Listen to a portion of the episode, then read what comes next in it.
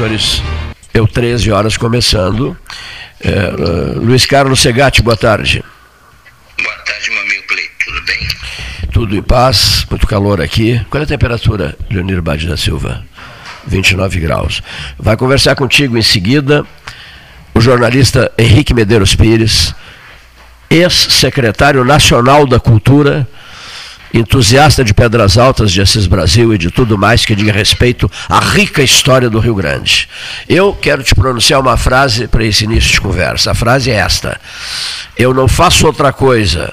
Eh, nas últimas, não tenho feito outra coisa nas últimas 48 horas a não ser tratar de Assis Brasil e do, e do Castelo de Pedras Altas que tu acabas de comprar o, o, estás, estás ao microfone da Universidade Católica de Pelotas AM, falando diretamente de Santa Maria da Boca do Monte. É isso? Isso, meu amigo. Isso é um prazer falar contigo e com teus ouvintes. Um prazer imenso. Hein? Alô? Oi, meu amigo. Tudo bem? A posição do teu telefone. Cuidado, porque deu um corte agora. Deu um corte. Ah, tá, tá ouvindo agora? Agora sim, agora, agora sim, sim, agora sim. É um prazer imenso falar contigo aí, com teus ouvintes. É uma satisfação imensa poder participar desse grandioso programa aí. Eu gostei muito de uma frase tua. Primeiro eu te fiz, primeiro tu me fizeste uma pergunta. O que trarás aqui para o castelo, Cleiton? E eu te, e eu te respondi: levarei todas as energias de Paulo Brossard de Souza Pinto para que elas entrem em sintonia, fina sintonia, com Joaquim Francisco de Assis Brasil, que no castelo se encontra, almas gêmeas que são Assis é e Brossar. Né? E depois, na sequência, eu gostei muito da tua frase. Eu estou relatando uma conversa nossa, eu embaixo de uma árvore, onde eu moro, na estrada do Laranjal, nos altos do Laranjal, e tu no Castelo das Pedras Altas. E aí tu respondeste, foi sábado passado, por volta de meio-dia. E aí tu me respondeste, eu comprei as terras e o castelo, isso eu comprei. Mas eu não comprei a memória do Rio Grande do Sul, de Assis Brasil, do Castelo. Isso eu não comprei. A memória é de todos os gaúchos. Gostei, gostei, Luiz Carlos. É, eu, se tu me permite, é, eu acho, acho não tenho certeza que a história e o legado deixado por Assis Brasil não tem dono pertence a toda a sociedade, a todos os brasileiros e todas as pessoas do exterior que tiveram uh, o prazer de conviver com ele e todo, toda essa história, todo esse aprendizado, toda essa dedicação que ele fez e teve né, para com o Brasil, para com o mundo todo, né, porque ele trabalhou em vários países, né, e sempre pensando no que era melhor para todos, né. Então isso não tem dono, isso pertence a todos, né a, a Magda Brossar eh, ao telefone comigo no domingo. Eu estou mexendo na biblioteca do papai. Tenho encontrado verdadeiras pérolas em relação ao, ao Assis Brasil.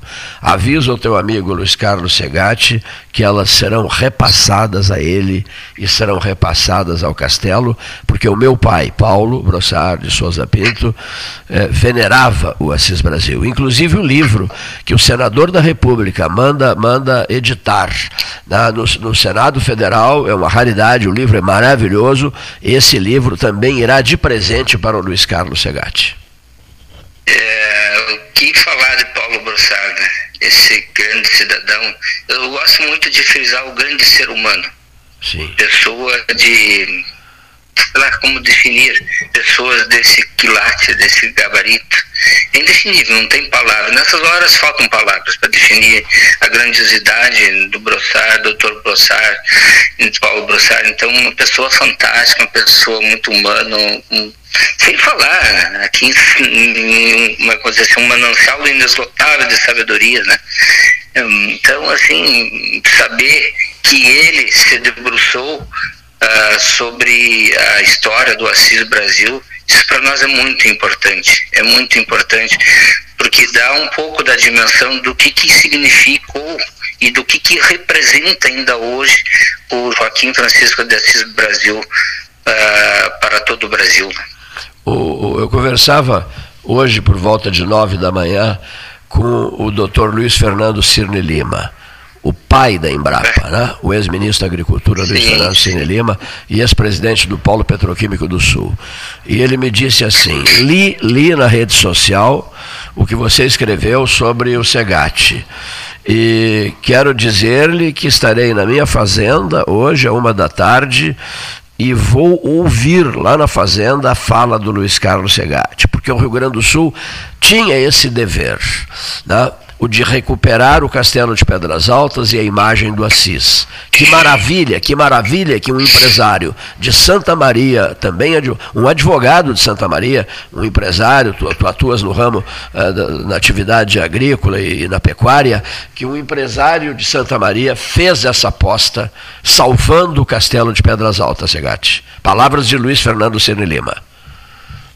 É, o que eu poderia dizer, amigo Cleiton Rocha?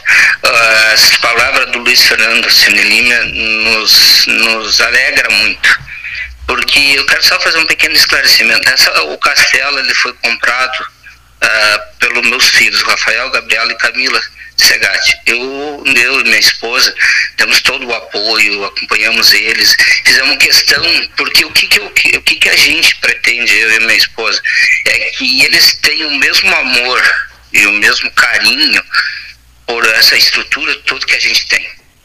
Então, quando falo nos filhos, já são todos casados, com, com filhos também, já temos netos. Todos advogados? Eles, isso, é, todos, todos advogados. É, e principalmente eu, doutor Luiz Fernando Cine Lima, ah, eu, eu me considero, antes de ser advogado, eu sou técnico em agropecuária. Eu formei lá na Escola Agrícola de Sertão. Tive a minha vida toda tive a minha vida toda dedicada à agricultura e à pecuária e fui fazer direito só depois de 38 anos. Então eu me considero um, um agropecuarista, um agricultor. Tá? E então tenho a maior consideração, o maior carinho pela Embrapa. O que seria hoje o Brasil sem a Embrapa, sem os órgãos de pesquisa? Imagine se o Brasil sem o agronegócio. Segatti. É. Né? E isso um gaúcho só, da estirpe pra... do Cine Lima conseguiu, né? E só para te teres uma ideia agora, eu estou aqui, em, em minhas mãos, achei uma curiosidade lá dentro do castelo, que é até interessante. É, vocês devem ter ouvido falar muito daquela revista de Cultura dos Campos. Sim. Eu tenho aqui em minhas mãos agora, nesse exato momento que eu falo contigo, de 1909 é, na, o, não dá para chamar manuscrito. O, tinha essa revista Cultura dos Campos, uh, escrito por Joaquim Francisco de, Brasil, Brasil é. que ele, é, ele escrevia ainda a máquina. Eu tenho aqui o rascunho que ele fez, mandava para Paris para publicarem lá, para serem publicados, para depois vir para o Brasil eu acho que sei lá se na época não tinha gráficas aqui e tal. Então eu tenho esse manuscrito aqui comigo que eu achei uma preciosidade, assim, de 1909. O rascunho que ele fez, de lavra dele mesmo, para depois mandar lá para Paris para fazer as correções e editar. Então, que fala sobre Muito a agricultura brasileira. Né? Muito interessante. Doutor Cine Lima vai gostar de, deve estar gostando porque ele está te ouvindo agora.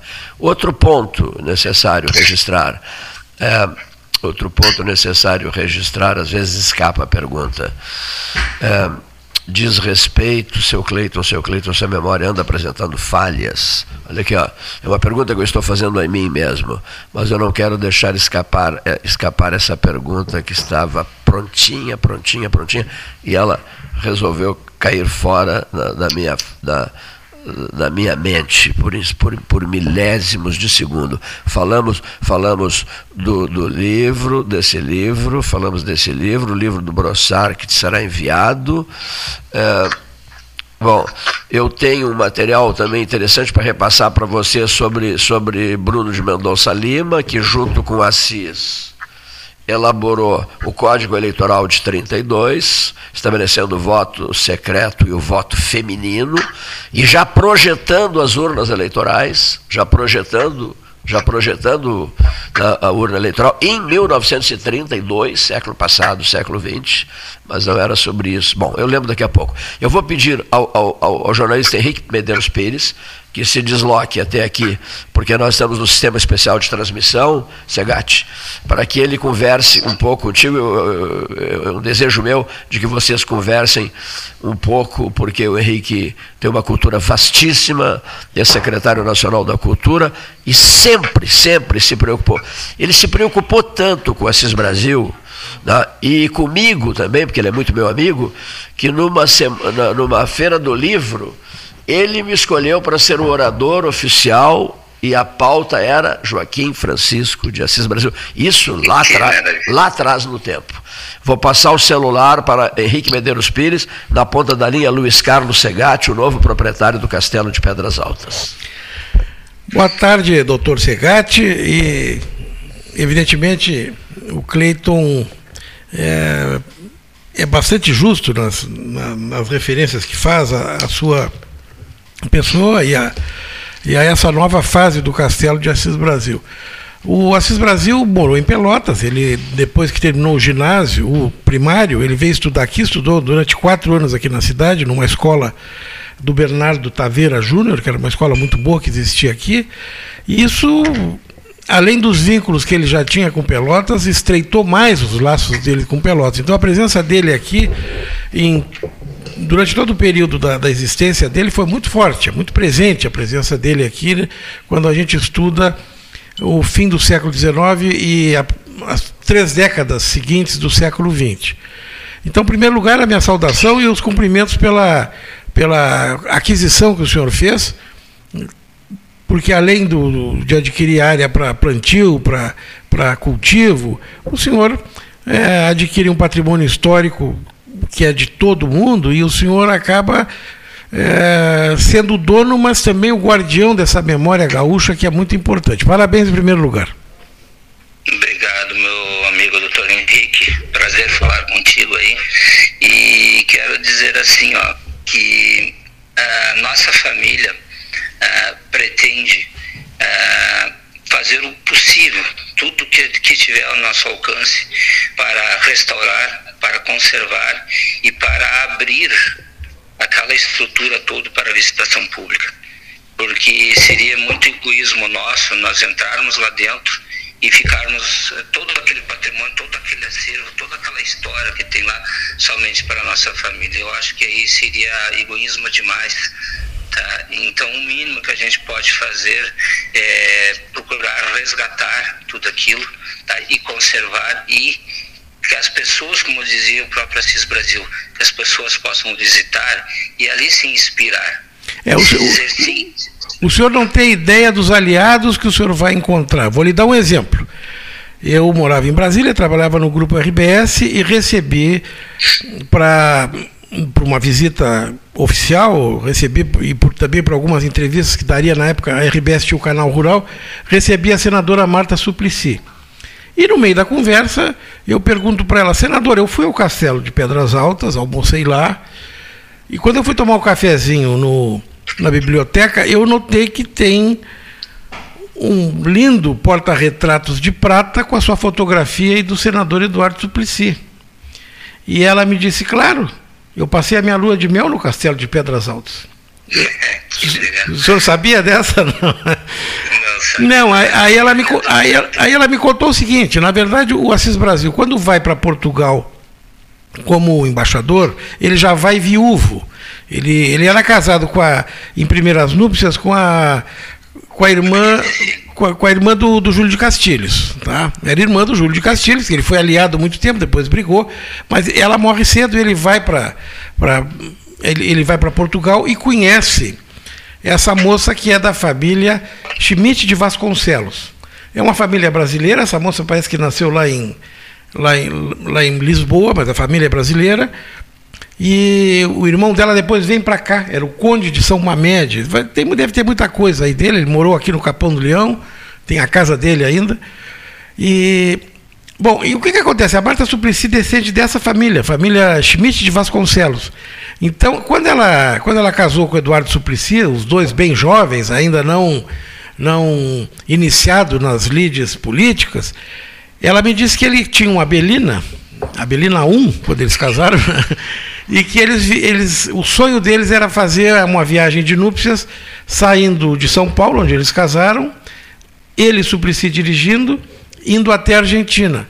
Então que eles fizeram uma, uma parada estratégica no castelo, ficaram alguns dias com a tia Quinquinha, como ela dizia, e por isso mereceram, durante o período que a família Assis Brasil morou aí, mereceram a foto do porta-retrato de prata encostada na, ao fundo do, do de, de, um enfim de uma lombada de livro assim por trás né?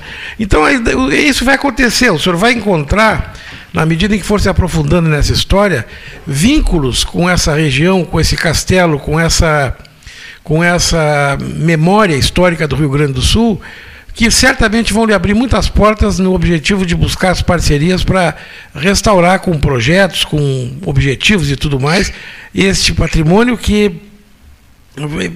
Assim, aliás, eu até disse para o Cleiton, vou reler o Diário do Assis Brasil, publicado pela Martins Livreiro, esse, esse diário que o Carlos Reverbel resgatou, mostrando aquele costume que ele tinha e que passou para os filhos, de todos terem um diário e no fim do dia, quando iam deitar, escreviam: hoje nasceu uma putranca, etc. E tal. Nesse diário, ele, a gente consegue ver o preço do campo, a ideia dele que não era de fazer um castelo, que era fazer uma casa, a questão dos espanhóis, e a gente entende que são os bascos que, que estavam aí na, na, na, na volta para para trabalhar nas charqueadas e tal. Os espanhóis que chegam lá e se oferecem para fazer, eram muito experientes em fazer casas de pedra na Espanha, estavam vivendo aqui, se oferecem, e ele. Inte... Ou seja, é, é, muito interessante, porque a, a, própria pedra do castelo é daí da região de Pedras Altas. Né? Isso, é, isso é uma coisa super. Então, certamente o senhor vai ter muito sucesso. O Cleiton pode-se dizer, é um embaixador do Castelo de Pedras Altas e da memória do Assis Brasil aqui em Pelotas, e por isso, lá nos anos 90, quando nós escolhemos o Joaquim Francisco de Assis Brasil para patrono da Feira do Livro, o Cleiton foi escolhido para ser o orador da Feira do Livro e fazer a homenagem a este gaúcho que nasceu em São Gabriel e expandiu o nome do Rio Grande do Sul mundo afora. Um prazer, vou passar para o Cleiton aqui, vou devolver o microfone. Muito bem, prezado, prezado Segatti. Essa será a primeira de, de, de muitas conversas nossas, todas elas voltadas para esse novo, para esse novo momento do Castelo de Pedras Altas. É, vamos ficar por aqui por hoje. Depois, na próxima vez, o, o, o Cine Lima vai conversar contigo pelo, pelo, pelo, pelo, pelo ar também, né? Já combinei com ele. O ex-ministro vai conversar contigo pelo ar, diretamente da fazenda dele, conversando com Santa Maria da Boca do Monte. Só por curiosidade minha aqui, tu tens é, três filhos, né? Dois homens e uma mulher, é isso? Não, duas, duas mulheres e um homem. A Gabriela e a Camila. Perdão, perdão. Duas mulheres e um homem, todos advogados. Sim. Todos, ad... todos advogados todos advogados, mas tu não nasceste em Santa Maria, não, não é, Segatti? Não. Não, eu nasci em, nasci em Tapejara. Tapejara. Nasceste. Um dos meus filhos nascido em Santa Maria é o Rafael. Gabriela é Panambi e a Camila é de Rosário do Sul. Rosário do Sul. Uh, o Henrique Pires te pergunta: uh, uh, o goleiro Segatti, o famoso goleiro Segatti, há parentesco entre vocês ou não? Olha, Segate, Segate com Temudo é uma única família só. Uma única família. Prova é, provavelmente são, devem ser sim. Bom, e, e a última pergunta, aqui, aqui, aqui, aqui a gente trata de tudo. Torces por algum clube de futebol aí em Santa Maria? Eu, Santa Maria, por, pelo Interzinho. Pro Inter, o, Inter, o Inter de Santa Maria, que maravilha. É, pro Inter de Santa Maria. E no estado tem que ser gremista, né, cara? e jogará com o Pelotas, é isso? O Inter de Santa Maria. Exatamente, vai poder visitar Pelotas, né? Semana que vem. na, na próxima semana, né? na próxima semana. Bom, grande abraço, imenso prazer em é, colocar a tua manifestação aos microfones da Católica de Pelotas, Segatti. Eu, eu, te agradeço pela atenção aí, meu Cleiton Rocha. Agradecer também aí pela, pela as palavras do Dr. Henrique Medeiros Pires, tá, dizer que foi um prazer e podem ter certeza, o que depender de nós, nós vamos fazer. A nossa parte a gente vai procurar fazer e da melhor forma possível. Se não sair como eu espero, podem ter certeza que pode ser por falta de conhecimento, mas menos por falta de dedicação e trabalho. Isso vocês, vocês vão ter de sobra. Gratíssimo. Um grande abraço, meu querido. Um grande abraço, meu amigo. Um abraço. Eu, eu domingo, conversando com o ministro Ciro Lima, correligionário, ex-correligionário da pré-candidata deputada Mariana Lascano, que está aqui conosco, duas dúvidas, Henrique. Uma, uma certeza e uma dúvida. O, o, o Assis Brasil foi o responsável pela introdução do gado Jersey aqui. Ou ele convenceu o meu avô a criar Jersey, uma das duas. E outra, a questão do eucalipto, as sombras nas fazendas, nessas planícies que vai daqui até o Uruguai, eh, também teria sido introduzido pelo pelo Assis é, Brasil, que, o eucalipto aqui. Tu no... sabe que os adversários dele, em função dessas iniciativas dele, ele trouxe o. Eh, em primeiro lugar, o gado que ele trouxe para cá, hoje não é o melhor gado, porque hoje tem vacina.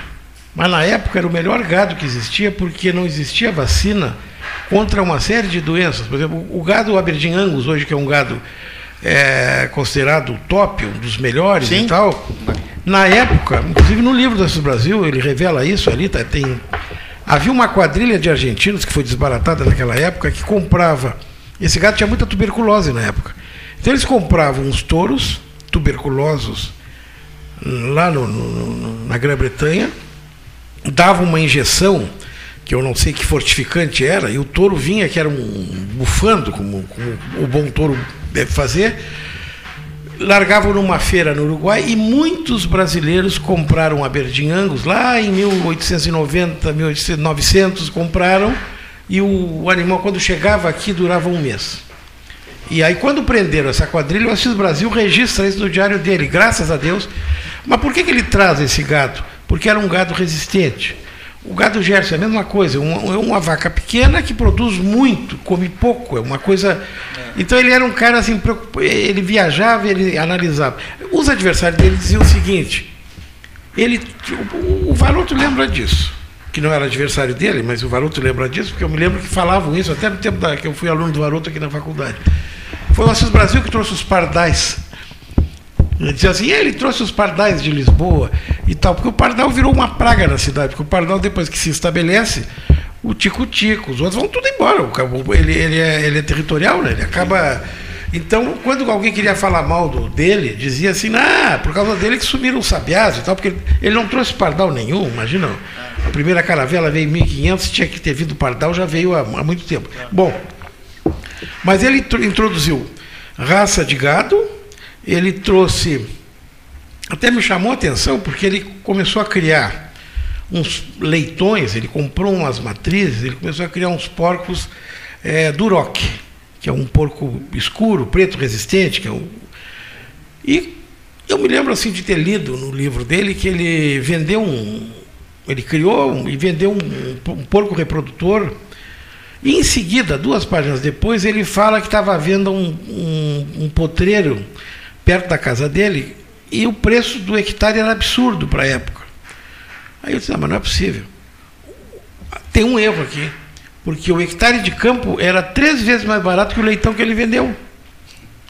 Entendesse? Mas não, depois lá adiante a gente vai ver o seguinte, a terra, até o coronel Pedro Osório, que aliás eu acho que é o grande responsável por isso, até o coronel Pedro Osório colocar os arados a lavrar a terra e a, e a plantar arroz, a terra não valia nada. O cara o cara tinha uma quantidade enorme de terra e dependendo não, não, era, não era nem interessante porque ele não tinha nem como controlar aquilo. Passou a valer no momento que começou a, a dar resultado na área da agricultura. Ele conseguiu, com, com a granja, que efetivamente é uma área. A granja é muito pequena, ele tem 400 hectares ali fora da granja, mas na granja ele tem o castelo e tem uma milha uma, uma cancha de uma milha na volta, que não é tão grande assim, tá? mas ali ele fez para mostrar que era possível, numa propriedade pequena, tendo tecnologia e tendo eficiência no manejo, ter lucro. E teve um ano que foi excepcional. Ele resolveu, ele escolheu um cavalo, não sei aonde, nasceu lá o cavalo, ele botou um funcionário a cuidar daquele cavalo e o cavalo passou correndo aquela canja o ano inteiro. Aí ele pega o cavalo, bota no trem, parava na porta, manda para Rio Grande, bota no navio, vai correr o Grande Prêmio Brasil, tira primeiro lugar. Aí ele vende o cavalo. O dinheiro do cavalo pagou, acho que dois anos, as despesas de toda a granja. E tudo isso ele ia anotando. E aí, cada vez que ele vinha a Pelotas, cada vez que ele ia nos é lugares... É idealizador ah, do, do, do Jockey Club aqui, ele faz parte sim. da fundação do Jockey. Ele veio a Pelotas ah, numa...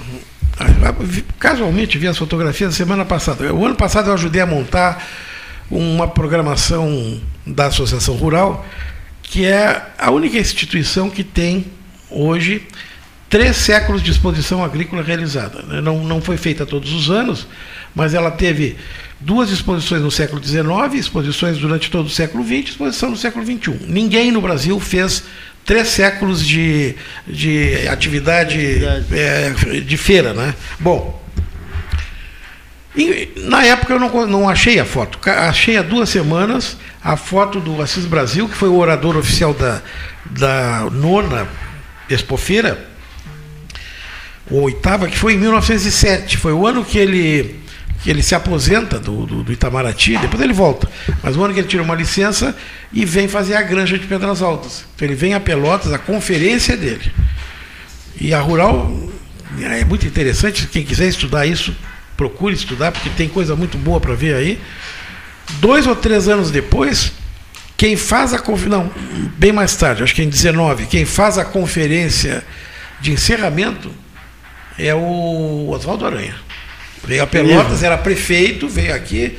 Beto Alegrete. O encerramento da Expofeira. Quer dizer, pô, é, o... é só contar Mariana... uma, passagem, uma passagemzinha para encerrar esse assunto. Temos que anunciar a nossa convidada aqui. Tá, e já passamos para a nossa convidada. O, a minha mãe foi professora lá na escola de Pedras Altas. Raquel Melo? Não. A minha mãe, a Clésniara Gomes de Melo, que é mãe daquele que teve aqui esses dias. Tá. É, mãe da Clésniara Crochimor tem o ah. um nome por causa da minha mãe. Bom, e, minha, e, uma vez por semana eles ofereciam um almoço, então a minha mãe ia para almoçar no castelo. Inclusive ela sabia de cor todos os versinhos que tem na entrada dos, dos degraus. Ali. Dos degraus. É. Bom, depois a minha tia Silvia Mello foi delegada e foi fazer uma inspeção lá e disse: Renato, vamos comigo para passear. Eu morava com ela, mas vou te avisar uma coisa: uma das filhas dele, que é a que vai nos receber, é muito feia. E tu é muito crítico, fica de boca fechada.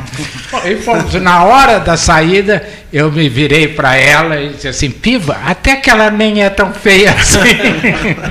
Mas, Mas era, delegada, era delegada de educação, né? Foi a fundadora. Aqui a nossa convidada é delegada de polícia. Eu sei, não, foi a fundadora da quinta DE Isso. no governo do Brizola, né? Eu acho delegada que foi no Mariana Lescano. Tudo boa bom? Tarde, boa, boa tarde. tarde. Boa tarde. Só arrumando, sou policial. Policial. Policial penal. Não sou delegada, embora admire muito a profissão, não não sou delegada, sou policial, armamentista, conservadora.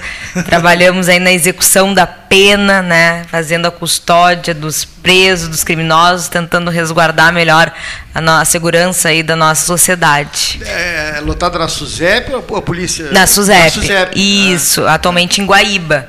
Mas eu trabalhei no núcleo de segurança escolta, onde a gente andava por todo o estado. Muitas vezes vinha Pelotas a trabalho. Né? Hoje estou vindo de uma outra forma. Eu achei, eu pensei sempre, olha só, a gente sempre aprendendo, né? Que a escolta de, de, de presos eram feitos só por, por homens. É, não, não são. Na verdade, a, a questão do preso masculino é mais tranquila. Né? Pode ser feito por mulher a presa mulher, daí obrigatoriamente tem que ter uma agente feminina para fazer a, a, escolta. Pode ser para uma presa três homens, mas obrigatoriamente tem que ter. É, inclusive no nosso mulher. presídio aqui, eu trabalhei muito agora, estou praticamente aposentado. O que, que é mais tranquila? há muitas agentes mulheres uhum. atuando aqui é, no verdade. presídio, né? É. Porque a, a, ala feminina, aí vem aquela questão do, do abuso sexual, do, ah, ele tentou me abusar, às vezes tentou, às vezes não tentou. Então, isso evita. Uma, tem o problema das presas que amamentam, que agora já é uma outra visão, mas nós tínhamos, eu não sei, eu não me lembro agora o número, mas quase o mesmo número de agentes femininos e agentes masculinos. É, não sei também como é que está o número, mas no meu concurso, a primeira turma foram 700 policiais penais que foram chamados e nós éramos mais mulheres. É. E, e, esse ano, seja bem-vindo em primeiro lugar e tenha sucesso aqui na sua Obrigada. agenda pelotense. A senhora fica até quando aqui? Eu fico até amanhã. Até amanhã. Tem um colega seu que tem um restaurante muito bom, o Pier 58, ali no Veleiro Saldanha da Gama. Ele se aposentou. Eu fui lá domingo a sua, por sua recomendação. Bom, Henrique, né? muito né? bom. Pois é, o, o Paulo, que, que é o dono lá do restaurante, ele recebe muitos agentes lá, o pessoal, conheci muitos colegas seus lá, e aliás, soube há poucos dias, parece que vai ter um concurso. É, um, o próximo concurso público vai ser na sua área, né? Na verdade, ele está em andamento. Teve a primeira fase, que foi a prova teórica, e agora eles estão uh, terminando os trâmites da teórica para iniciar a prova física. Porque são três fases, né? É, é teste uh, escrito, né? teórico, uh, físico e psicotécnico. E a senhora pretende concorrer a deputada federal ou estadual? Estadual. Estadual. Acho que acredito. Eu fui vereadora em Porto Alegre, né? na verdade sou vereadora suplente, mas acabei perdendo a suplência porque eu migrei de partido, né? Hoje eu faço parte do PP. E a, senhora, a... a senhora se elegeu por qual partido? Pelo PRTB. Pelo PSDB. PR. PRTB. PRTB. Que era partido do General Mourão. Daí, na época, se tentou fazer uma construção partidária nesse sentido, mas no fim as coisas não saíram bem como nós planejávamos. E aí, a partir de novembro, dezembro do ano Mourão passado. Foi PP? Não, não, foi para o Republicanos. Republicanos. Aí, mas antes disso ali já teve uma desconstrução partidária. E aí eu sou muito amiga do senador Heinz. E aí a gente acabou fazendo a construção da minha vinda para o PP. Exatamente. A senhora é Lescano. Lescano. Que aqui, no, aqui pela nossa família Lascano é bem grande, é, é bem conhecida. E né? temos o Liscano também, né? É, é verdade, tem. Na região do Liscano, né? Ah, o, o, Lascano, que o Henrique se refere, o nosso, nosso ouvinte, amigo, querido, amigo, amigo Nerília. Lascano, Lascano. queridíssimo amigo nosso. Sempre ligado Muito aqui. bom, Henrique, ter, ter citado. O Lascano é um amigo querido de todos nós aqui. Nos ouve to... E, aliás, é convidado para estar aqui conosco e não aparece. Deixa eu só passar uma correspondência aqui, que é, que é importante, viu? Olha aqui, ó é, o Henrique vai gostar. O João Cândido Azambuja, eles eram assinantes da Time, eu era ordenância da tia Quinquinha, ia pegar no correio lá pelos anos 70 as revistas de correspondência do Castelo. Henrique é uma enciclopédia viva, concordo. Olha aqui, falava comigo há pouco o advogado Jairo Halper dizendo a mesma coisa. Que show, Henrique. Olha aqui. Obrigado. É, Pergunta se vai resgatar a manteiga do castelo. Bom, já a entrevista terminou. Vamos perguntar na, na Bom, próxima. Mas essa aí, essa, essa, é, é, essa tem que ser uma campanha que dá para ser né? feita em seguida, porque é. ele, ele vai à Inglaterra é. e consegue lá a receita da, da, da manteiga com a. O pessoal que trabalha com a rainha da Inglaterra, então nós tínhamos ali em Pedro Osório, porque de Pinheiro Sim. Machado até Pedro Osório, o pessoal aprendeu a fazer a manteiga que era aquela que vinha, o Varoto se lembra, que deu aula em Pedro Osório também, aquela manteiga que tu comprava que vinha enrolada num papel manteiga. Ah, que maravilha, eu sei. Você lembra disso? Eu sei. E, de, e, de, e, feita só com Era batida, né? Isso, isso é. me faz lembrar, Henrique, é, o famoso cachorro-quente da Cautes, que vinha enrolado nesse papel manteiga. É. O famoso, vocês pegaram? São eu da época? Não tinha não, nascido. Cachorro que não, não, não Eu já sou mais da época do cidadão. É, é, eu também. Pessoal, pessoal, deixa eu só terminar aqui. Ó. Vovó Lídia, a segunda esposa do Assis, tinha um segate que plantava no pavão, aí no Capão do Leão. O gado era Gerson e Devon. Introduziu a ovelha caracu, a ovelha asiática, né? O Tem Paulo, aquele, o Paulo é, Francisco aquele pelo, Gastão, aquele pelo comprido. Sabe muito dessa ovelha caracu, né? É, é, é, introduzida aqui por ele, né? É, pergunta para o professor Renato Varoto que ano a mãe dele foi professora lá. É, ele trabalhou lá no castelo. É, é, a história do castelo mexe profundamente comigo e fico emocionado. Né? Aí ele nos manda o local onde o Assis está sepultado. Manda a fotografia do local onde Joaquim Francisco de Assis Brasil está sepultado. Lá no castelo. Muito, lá no castelo. É. Muito obrigado, João Cândido Azambuja. Muitíssimo obrigado. Perfeito, Henrique Pires. Enrolada no papel manteiga. Ah, que beleza. É, faz mais de 70 anos que a minha mãe foi professora lá, eu não era nascido. E, e, portanto, faz mais de 70 anos. Exatamente, eu não sei. Mas sim, sim, mais ou menos. Mais, mais de 70, 70 anos. Quem era de lá? Quem era de lá? Eu também não era nascido. Não. Quem, olha aqui, ó, quem era tu já lá? estavas o no meu, rádio. O meu bisavô, vovô Anacleto Medeiros, foi agente da aviação férrea lá no, no Pedras Altas, da frente do castelo, naquela. Tem até fotografia dele fardado lá, com o vô Sérgio o meu avô Sérgio, que nasceu em 1911, o vô começou a trabalhar na aviação férrea como telegrafista lá no mesmo lugar. Essa história é muito interessantíssima. Tem a, tem a foto ali. As, o festival de, de, é, de mensagens. É, imagina, chegava, imagina a correspondência desse homem, Henrique. É, quando chegava, é? quando chegava a telegrama, porque tu imagina o seguinte, ele tinha na frente do castelo uma, uma unidade da aviação férrea que tinha luz elétrica, numa época que Imagina. muito pouca gente tinha, que tinha o telégrafo, onde chegavam as revistas e os jornais e tal. E quando chegava algum quando chegava algum telegrama, alguma coisa, o meu avô, que era guri, o bisavô dava, leva lá para o doutor Assis, ele ia correndo.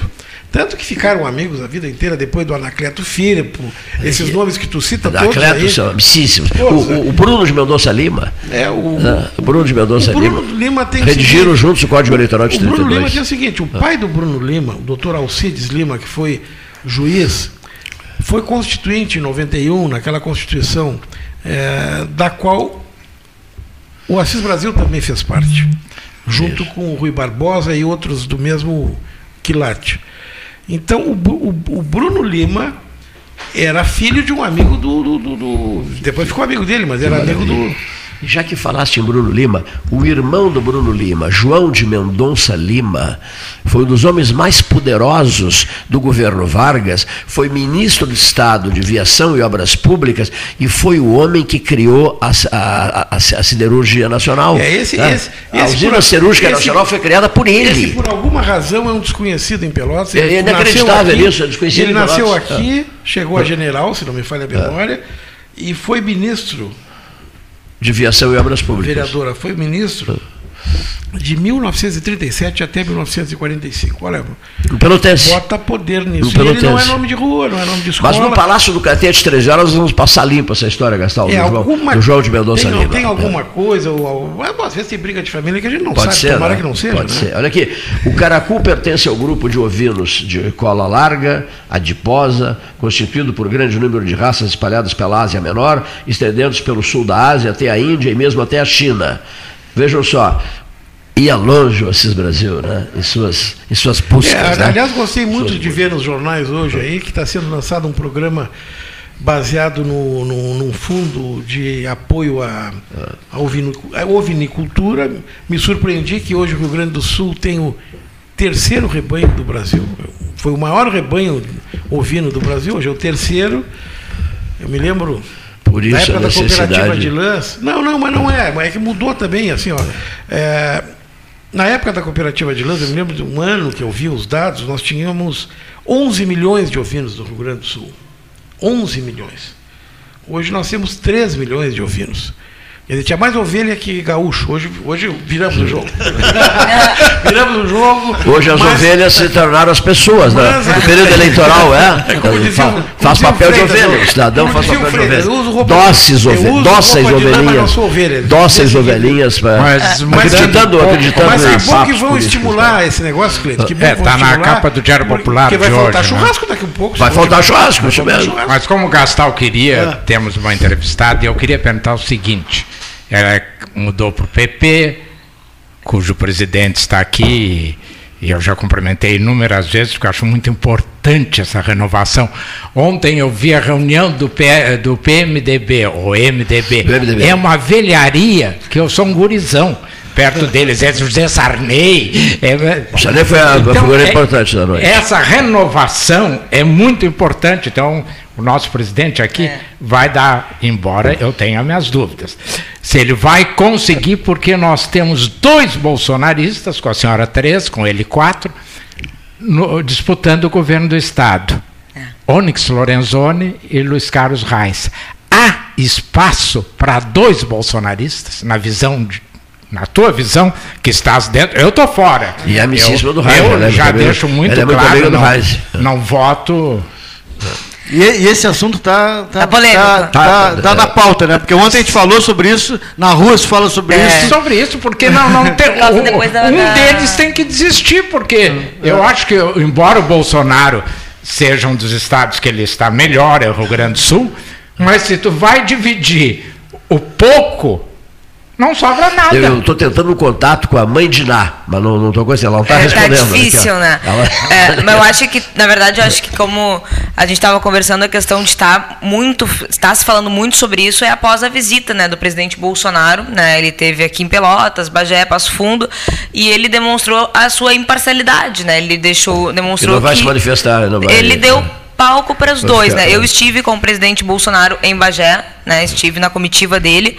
Uh, porque minha história com o presidente Bolsonaro começa muito antes. Ele é colega de turma do meu pai, se formaram juntos na Academia Militar das Agulhas Negras. Mas teu pai saiu pela porta da frente. Sim, o meu pai, meu pai saiu coronel, na verdade, né, se, se aposentou e a, cumpriu a, a, missão e o presidente Bolsonaro na época foi ser deputado, né? Então, desde, desde a época de deputado, quando nem Eles tinha muita internet, na, na, na Academia Militar na é, Mas ele foi artilharia e o pai foi na cavalaria. Né? O, e ele sempre, o presidente sempre fala, eu mais esperto fui ser artilheiro, mas meu pai disse que há, há questionamento sobre isso. Há dúvidas. Há dúvidas. E aí, o, quando era da época só do YouTube, eu já assistia os Sim. vídeos dele porque ele tinha uma pauta que me interessava muito, sempre que era a defesa dos policiais. Né? Enquanto nós estávamos vivendo um momento muito ruim, onde a polícia estava sendo extremamente desmoralizada pelos governos do PT, e principalmente né, pela dominação da esquerda, das ideologias, ele era aquela voz dissoante e nós né, olhávamos aquilo ali pela, pelo YouTube, felizes, né? Nossa, mesmo que seja longe, tem alguém que fala a nossa língua, que olha os nossos problemas, que olha as nossas mazelas. Então, minha admiração, meu percurso político com ele vem há muito tempo. Então, trocando, sobre, quem, quem, será o candidato? E sobre isso, eu acredito que o, o Luiz Carlos Reis está no momento de ser governador do Estado. Né? Acho que o senador já teve em 2000 2018 que abrir mão né, de ser o governador. Acho que naquele momento ele já iria ganhar as eleições.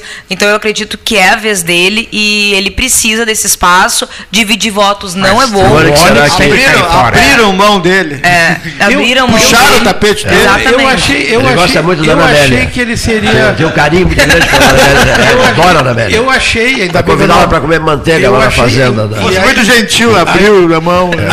Eu achei, não. Ainda bem que não apostei que ele aceitaria ser ministro da Agricultura no lugar da ministra Tereza Cristina quando se desincompatibilizou. Porque ele ainda tem mais quatro anos como senador, né? É.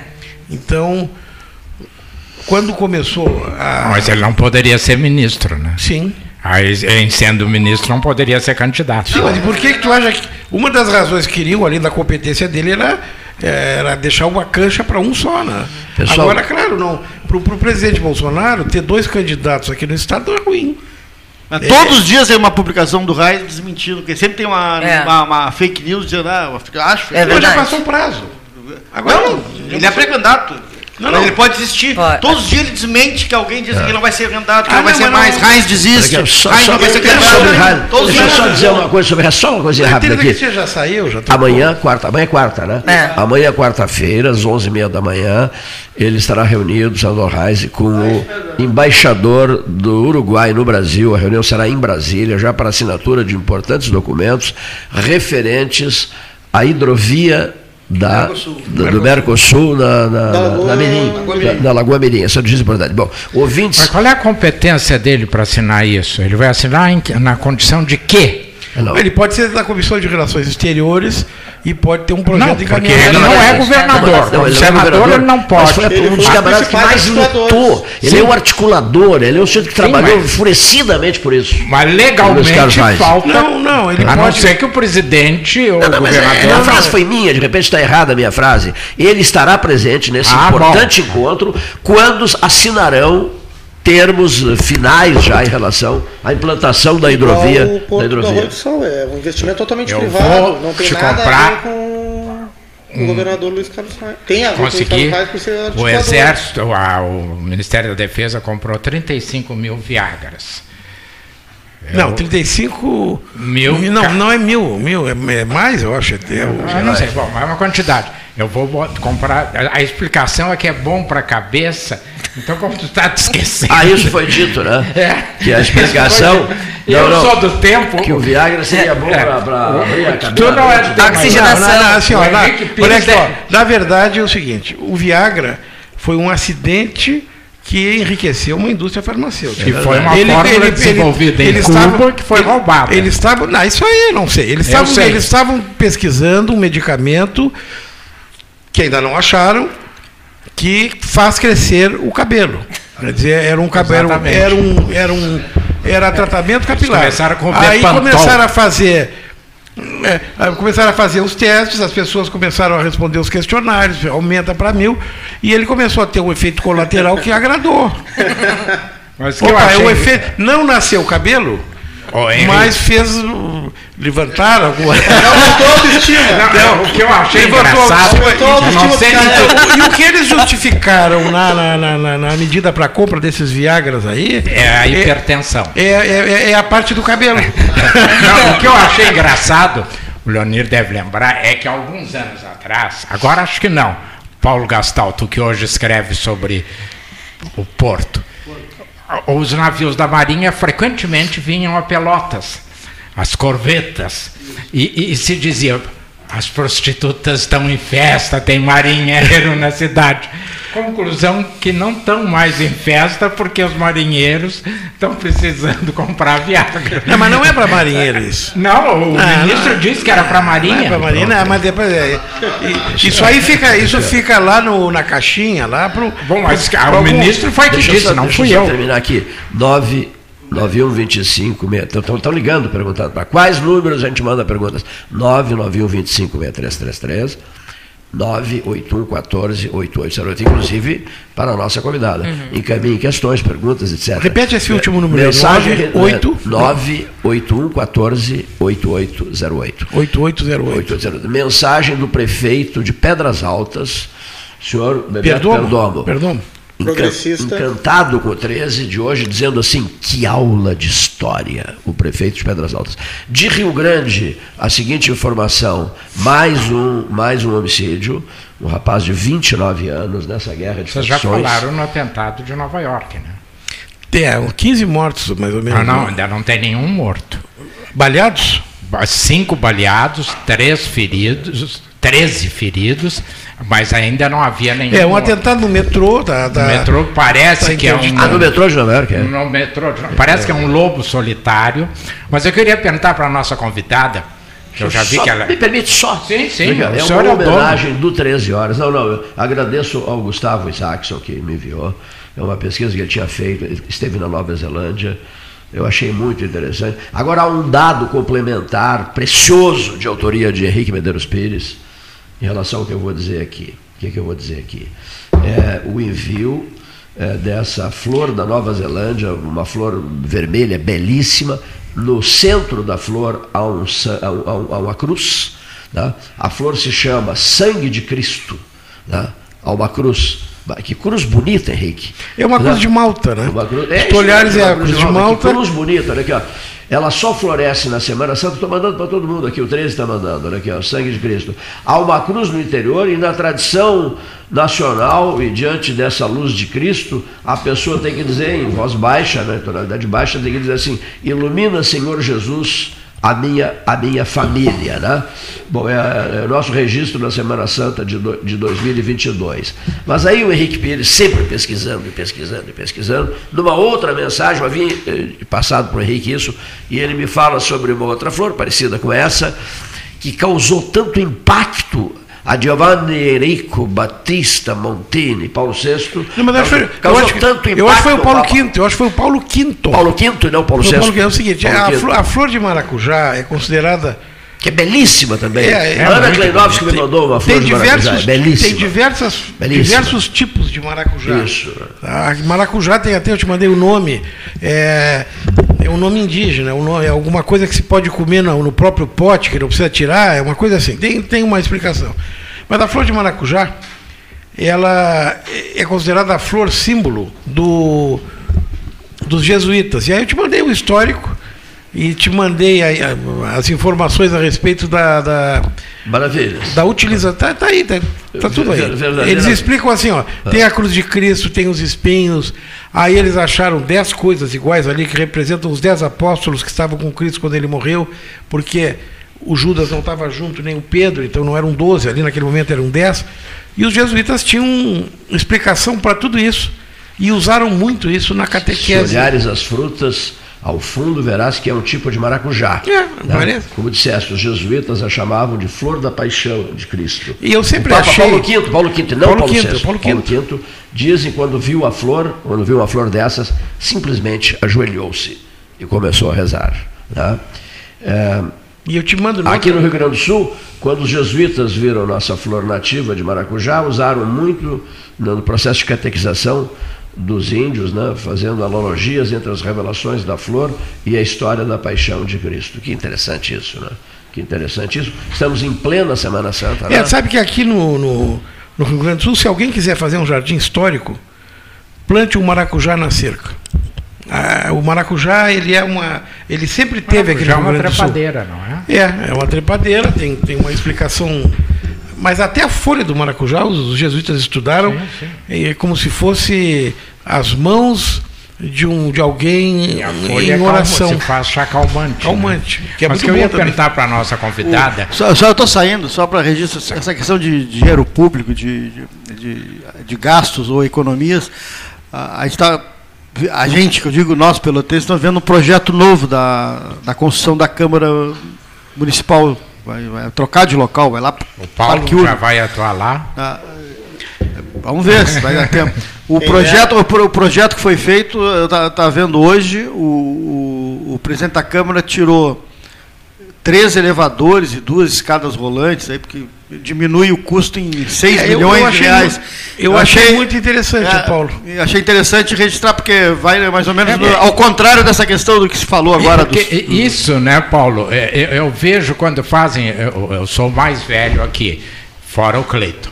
Uh, o se fazem as obras e depois não há dinheiro público para manter. É, eu, ajuste... Então vem tudo abaixo. O, Varoto... é o caso da Quinta Cré e outros que começam Varoto, a, a justificativa, a, a justificativa da, da supressão, vou colocar assim, do, da escada rolante no prédio é bastante interessante, porque o custo de manutenção anual é um bilhão e meio de reais. Estou dizendo, não, não. Em 10 anos são 15 milhões de reais então só para ter dinheiro. Então faz o seguinte, isso. bota um outro elevador mais simples para dar acessibilidade. É e quem for novo, jovem, que, que use a escada e quem tiver problema, o, o locomotor que, que use o elevador. Mas fica mais bonito, não tenho a menor dúvida que uma. É uma, uma, grande escada rolante é espetacular, mas tem, como é que vai pagar isso, né? Eu acho que como manter? Como manter? Era o que eu ia é, tentar para nós. Como é que é a nossa Câmara de Porto Alegre lá? A Câmara de Porto Alegre, ela nessa, em 2020 teve uma renovação, né?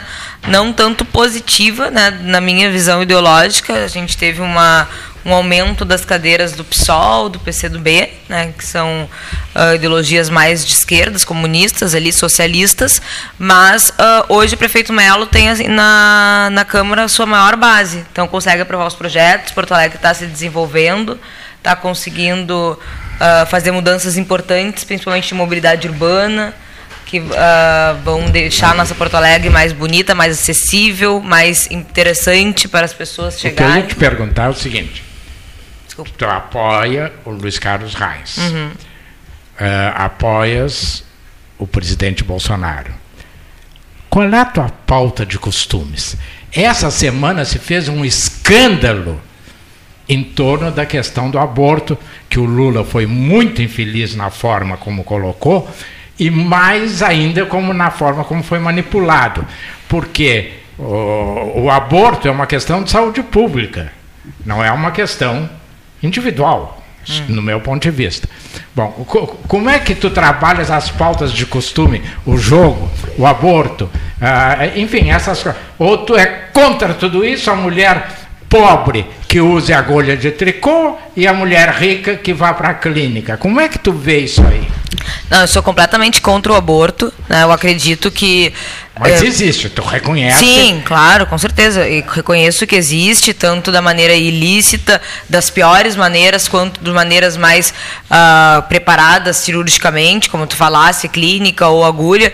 Concordo, né? Me deparo com essa realidade, inclusive diariamente, porque trabalho no sistema prisional, então sei né, também das mazelas das pessoas com mais vulnerabilidade e também sei né, dos efeitos de uma uh, família desestruturada, de uma família que não quis uma criança, de uma criança que não tem dentro do seio familiar os bons valores, a oportunidade de educação, o que, que isso vai gerar para nós mesmo como sociedade.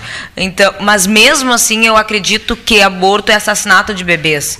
Então eu não eu não tenho, eu acredito que no momento que nós temos uma concepção, nós temos uma vida, né? E nós tirar, quando a gente tem uma vida ali dentro, não está mais dentro da nossa legitimidade individual decidir se aquela vida nasce ou não. Bom, agora o que que nós temos que trabalhar? Planejamento familiar. Como que nós vamos atingir essas pessoas que têm vulnerabilidade, que não estão sendo atingidas, para que elas não engravidem? O que que hoje o poder público faz para chegar nessas adolescentes de 12, 13, 14 anos que engravidam despreparadamente? Uh, entregam pílulas anticonceptivas no posto de saúde, mas será que isso é o suficiente? Elas chegam até esse posto, isso elas, não é educar, é. elas têm consciência do é. que, que é o gerar uma vida, do que, que como é que o ato sexual né, ele deveria ser feito ou não deveria. Se... Então, essa falta de formação é que nos traz a consequência a gravidez. Então vamos lá trabalhar a causa, não jamais a consequência que é um bebê. E tu acha, só para. para... É, tá, só para. Aí eu me retiro. Não, não. não só depois da pergunta do professor Varoto, nós vamos ouvir as nossas mensagens. Ainda dentro dessa questão de pauta de costumes, o ministro, o ex-ministro da Educação, que negociava ouro, né, eu não recebi nenhuma grama, infelizmente. Não sei se o Cleiton recebeu.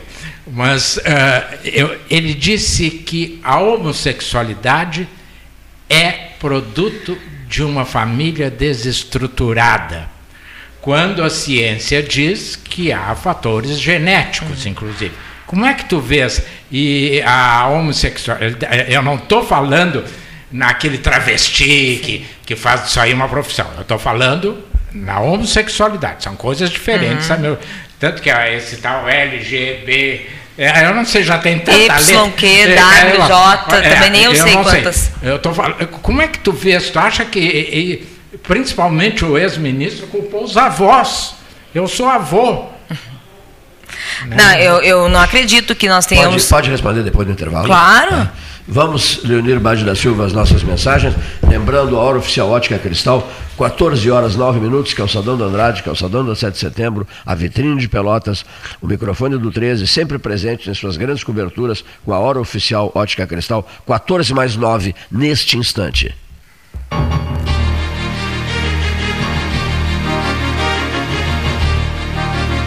Associação Comercial de Pelotas é um dos órgãos mais antigos do país, sempre em defesa da classe empresarial, com uma história marcada pela transparência e pelo compromisso com seus associados. Faça parte do nosso quadro de sócios. A ACP está localizada no edifício Palácio do Comércio, Rua 7 de Setembro 274, telefone 3028 1541, com o ramal 200.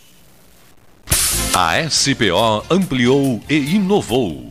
Há 40 anos prestando serviços em arquitetura e construção, agora também é consultoria imobiliária especializada. As tendências no mercado de imóveis projeções, prospecções, oportunidades e as melhores estratégias e logísticas de compra e venda. Mande um WhatsApp para 53 98117 8685 ou ligue para 53 3028 9944 e converse com a equipe SPO. Aquarela Tintas, uma empresa com equipes especializadas em Pelotas, Rio Grande e Porto Alegre. Aquarela Tintas, Rua General Osório, 1259. Telefone 3225 5000. E também na Avenida Dom Pedro I, telefone 3281 1714. Aquarela Tintas. Colabore com a Escola Alfredo Dubi para a continuidade de suas obras. Deposite qualquer quantia no Pix CNPJ número 87 39 32 29 00 01 11. Repetindo: 87 39 32 29 00 0111. Apoio Debate 13H, ano 44. Promoção Eu Acredito. Você passa no crédito. Banrisul e Mastercard fazem acontecer. 100 mil reais em prêmios, mais mentoria financeira para tirar seus planos do papel. A cada 100 reais acumulados em compras no cartão de crédito Banrisul Mastercard, você tem uma chance para concorrer. E optando pela fatura digital do seu cartão, você triplica as chances. E mais, centenas de prêmios para você agarrar no site da promoção. Cadastre-se em euacredito.banrisul.com.br. Ferragem Sanches, Barros Cassal 16, Arial. Fone 3228 4188. De segunda a sábado, das 8 às 12 e das 13h30 às 18h30. Material hidráulico, material elétrico, tintas, vernizes, tinners, máquinas serra mármore, furadeiras, cimento cola e ferragem em geral. Ferragem Sanches, Barros Cassal 16, Arial. Tu conhece aquele ditado, né? Em terra de vacinados, quem usa máscara é rei. Ah, muito boa. E essa então? Mais vale uma máscara no rosto do que duas no pulso. Perfeito. Espero que as pessoas entendam, né? Usar máscara devia ser mais popular do que qualquer ditado. Tchê, a máscara é fundamental no combate ao coronavírus, mesmo se tu já se vacinou. Afinal, quem vê máscara, vê coração. Proteja quem você ama. Uma iniciativa Prefeitura de Pelotas e Ecosul. Dica de plantio. Se você for plantar uma árvore em calçadas, dê preferência a espécies de pequeno a médio porte. A rega nunca deverá ser realizada sob o sol quente. À noite se torna imprescindível. Uma dica do 13 horas, projeto Pelotas Verde e Multicolorida 2022. Apoio Governo do Estado. Novas façanhas. O Rio Grande do Sul virou o jogo. Isso é avançar. Carnes e Vinhos Moreira. Tiradentes com Santa Cruz. Um dos tradicionais endereços do debate 13 horas. Carnes e Vinhos Moreira. Tiradentes com Santa Cruz. Ligue 3225 4493. Quer comprar, vender ou alugar? A Imobiliária Pelota é a parceira ideal para a realização dos seus desejos. Opções inovadoras de atendimento a qualquer hora e em qualquer lugar. WhatsApp, visita remota, tour virtual, contrato digital e outras ferramentas seguras e práticas para você fechar negócio sem precisar sair de casa. Na Imobiliária Pelota, os sonhos não param. Acesse www.pelotaimoveis.com.br WhatsApp 991 11 7432 Avançar é melhorar a vida das pessoas. O Avançar foi pensado para ampliação de vagas, também na qualificação do atendimento. Esses recursos vêm em encontro das necessidades de investimento nas áreas de tecnologia e também na estrutura física. Todo mundo aqui tem oportunidade de trabalho, tem oportunidade de estudo. É dar dignidade ao cidadão que está no sistema penal. Isso é avançar. O Rio Grande do Sul virou o jogo. Governo do Estado, novas façanhas. Chega de disputar o sono com o seu colchão. Escolha ter uma noite divina com essas promoções. Conjunto Box Casal Atena, conforto macio com molas pocket ensacadas em 12 vezes de 165. Conjunto Box Casal Era, conforto firme com molas Max Spring, também em 12 vezes de 165. Tudo com pronta entrega. É só na Life Sleep Comfort, em Pelotas, Rio Grande e Porto Alegre. Ótica Cristal, crediário, cartão ou cheque, a vitrine do calçadão da Andrade Neves. Riviera Condomínio Clube. Com ampla área verde, lagos, praia privativa e fazenda com animais, o contato com a natureza é surpreendente. O lazer é garantido com restaurantes no condomínio, além de ser o único a ter um cinema próprio. Além disso, conta com uma infraestrutura completa de clube, quadras esportivas de beach tênis, pádel e uma academia com equipamentos de última geração. Com espaços recreativos para crianças e adolescentes, a diversão é certa e, o mais importante, com segurança e tranquilidade. Cadastre-se em acpomaiscotiza.com.br para garantir o seu lote com condições especiais de lançamento. Riviera Condomínio Clube, conectando você à sua essência.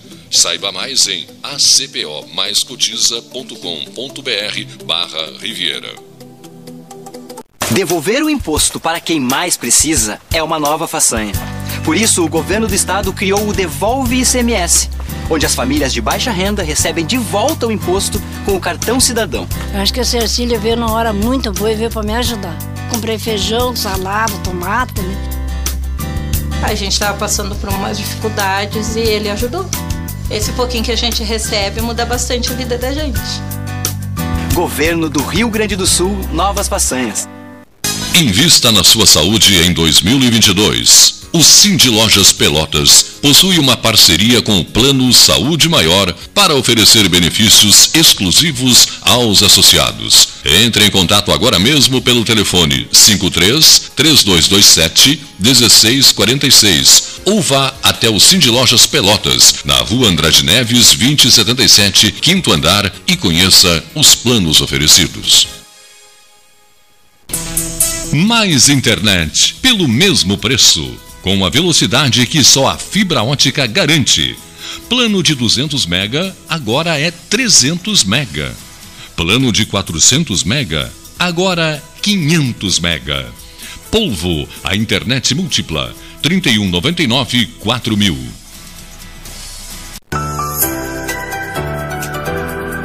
O Retar 2021 do Sanep tem descontos de até 100% em juros e multas. A iniciativa tem como objetivo viabilizar a negociação de dívidas ativas junto à autarquia. Faça sua negociação procurando os canais online do SANEP. WhatsApp 53 98425 0151 ou e-mail sanep.retar2021 gmail.com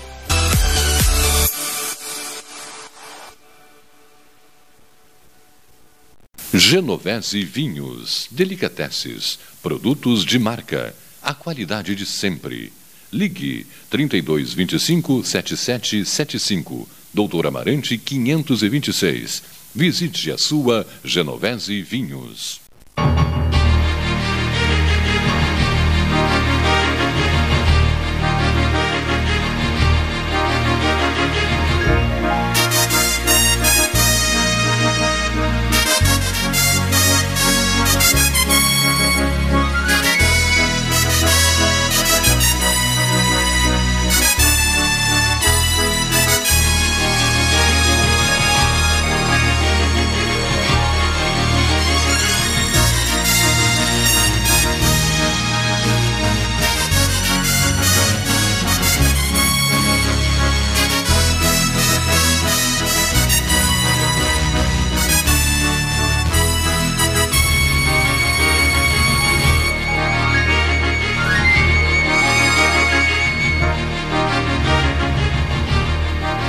Renato, há uma pergunta feita pela professora Renato Faroto, a nossa convidada, é Mariana Lescano. Uh, um registro necessário aqui.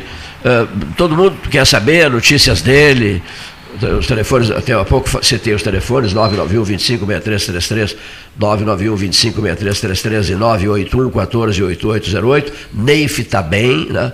Pedro Osoriense, Neif Satialan está muito bem, graças a Deus. Deu um susto danado em todos nós, porque eu mesmo sabia de tudo, mas resolvi não falar nada. Né? Ele ficou num, período de 15 dias preparando uma cirurgia, houve complicações e tal, esteve na UTI, uma medicação fortíssima. Né? E Hospital da Unimed. acabou sendo operado uh, ontem, a cirurgia durou três horas no Hospital da Unimed, está bem, graças a Deus. Eu, o sistema até, eu, eu, uh, esse procedimento, Henrique, me ajuda, é o proced, há o procedimento tradicional, o antigo. Vídeo lá, paroscopia. Que não foi, que não foi. Ou cortar bisturi. mesmo. Né? O bisturi. O Foi, bisturi. foi no bisturi. Foi no bisturi, a cirurgia foi feita ontem, três horas, terminou tudo bem, graças a Deus. Eu só mandei uma mensagem para ele assim, ele- uma mensagem ele lê. Falar ele não pode, mas a mensagem, ele, a mensagem que eu mandei foi assim, ó, chega de sustos. tá? Chega de sustos, não é verdade?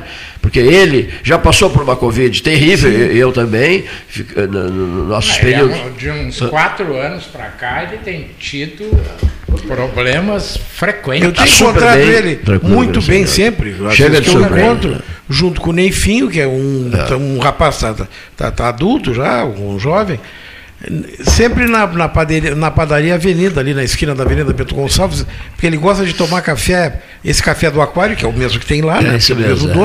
Com aquele pão cacetinho que ele serve lá, que é É, o maravilhoso. café é maravilhoso, café da tarde. Eu, gosto- eu tomo muito café da tarde ali vai lá? também. Com o Ramiro, eu vou muito ali. É, eu vou café da tarde com o meu amigo Ramiro. Eu tenho da encontrado Avenida. Bento Gonçalves, esquina Andrade Neves. Uma padaria dos deuses. Mas olha aqui só. Tem a pergunta, tem a pergunta. A, a senhora, a senhora, a senhora Mariana Lescano responde ao professor Renato Faroto. Lembra da pergunta? Lembra da pergunta? Não? Era sobre a questão dos homossexuais, se isso deveria a questão de criação, que, o- É, que o isso era ministro da Educação. Dos pais e dos avós, segundo. Nas o palavras do, mini, do ministro da Educação que ex-ministro, saiu, Ah, que Milton era reverendo, né? né? Que é que reverendo. era reverendo. É um reverendo. Ele só faltou dizer que era um castigo de Deus, mas deixou implícito, né? Ah, e como é que tu vê essa questão? Deixando claro que eu estou falando na questão do homossexual, não estou falando na questão do travesti, Sim. daquele que faz a opção, o drag queen, coisas assim, não. É aquele que. Não, eu não acredito que seja questão em tese de Tanto que não criação. é mais doença pela organização. É, e, e eu acredito que não seja. Né? Eu respeito a opção sexual de cada, de cada pessoa. Eu acho que tudo dentro de um respeito, de um limite. Quando nós falamos alguma coisa que nós não gostamos que seja explícito, como também não gostamos com os heterossexuais, eu acho que tem que ter respeito e o não estímulo à sexualização dos jovens, das crianças. E isso que eu sou contra, né? Esse estímulo precoce de sexualização ou de levar as nossas crianças para um local ou para uma escolha sexual ou dizer para elas o que o que é natural. O natural é os homem, mulher constituírem uma família, terem seus filhos. Bom, o resto nós respeitamos e aceitamos e tá tudo certo. Uma sociedade tem que Vou viver te assim. insistir um pouco, tu usou a palavra opção. A Organização Mundial de Saúde já que- questiona até como geneticamente. Agora está essa briga com a, acho que o Henrique deve estar acompanhando, e o Cleiton, com a, com a Walt Disney, a Disneylândia, que não pode mais falar em, em sexo até três anos. Sim. essa- Então, ah, mas é uma briga. Estão ameaçando tirar a Disney da Califórnia, levar para. Bom, é, é uma opção ou, ou como é que tu vê isso aí? Não, eu acredito que seja uma opção, né? A pessoa, ela se, se define a gostar de mulher, gostar de homem por algum sentimento dela, por alguma questão de da forma que ela enxerga o mundo e os sentimentos de amor dela pelo mesmo sexo ou por sexo diferente. Eu não eu, Mariana, né, não tenho propriedade para falar de medicina, genética, mas eu acho que são opções que as pessoas vão criando durante a vida. O que eu não concordo são com estímulos ou com é tentar naturalizar algo que não é o comum, né? Nós estamos falando sobre uma família, como é que é a família, aquilo que eles tanto batem em nós, à esquerda, família tradicional, família doriana, bom, mas Mas, biologicamente, nós precisamos de um homem e de uma mulher para que ter uma criança. Hoje a gente já tem os adventos ali da inseminação artificial, enfim, são outras questões que vão se ajeitando paralelamente para suprir o que é natural. Mas o natural é isso. Mas se eu tivesse um filho e ele dissesse: Olha, mãe, sou homossexual a vida é assim, é feita de escolhas, a gente respeita tudo dentro de um, respeito com os demais, com a sociedade, né? Tu não tens filhos, porque tu disse, se eu tivesse. É, não, não tem. Tu é solteira? Sou solteira e sem filhos. Nascida, nascida, meu, nascida, meu afilhado de 10 fala, anos diz, tia, Dinda, tu tá a verdadeira tia. Eu falei, gente, eu tenho 34 anos, não posso cidade, ser tia. Cidade de origem, cidade de origem. Sou de Porto Alegre. A capital do Rio é. Grande. Está fazendo uma, uma, visitinha ao interior. Sim, vim com ah, via Pelotas. Uma visitinha ao interior. Ah, de vez em quando tem que dar um pulinho lá. Na verdade, vim ver amigos no interior. Eu só estou provocando, só tô, eu gosto de fazer provocação. Agora, o, na o verdade, seu Lasquero, só, só deixa eu só completar uma coisa aqui. Ah. O, o, grande, não vou dizer que seja o grande erro dele, mas um dos erros do, do, do ministro da Educação que saiu, desse último, foram quatro que já saíram até agora, é, foi não entender a questão do Estado laico. Nós temos uma Constituição brasileira que permite que as pessoas tenham qualquer religião ou não tenham nenhuma religião. É permitido isso e justamente isso surge no cenário brasileiro nessa Constituição que tu citou em 1891. Até lá, ou tu era católico, ou tu não podia ter religião. Era clandestina a tua religiosidade. É, inclusive, para ser servidor público, era obrigado, obrigado a, ser a ser católico. Bom, a partir de 1891 foram permitidas todas as religiões, eu acho que num dos bons momentos da República. O ministro não entendeu que quando ele, embora ele seja um reverendo no exercício do cargo, ele tem que seguir a Bíblia da República, que é a Constituição. Na questão do, dos costumes, na, na questão da, da, da, das normas da igreja dele, isso ele tem que, junto com os fiéis, junto com as pessoas da comunidade dele, ele tem que professar aquilo. Agora, ele não pode querer. É, Aliás, ele não é que ele não possa, ele, ele não deve, porque se ele fizer, ele vai estar fazendo errado. Se ele quiser, numa entrevista, é, dizer como ministro uma coisa que não está na Constituição, ele vai se dar mal.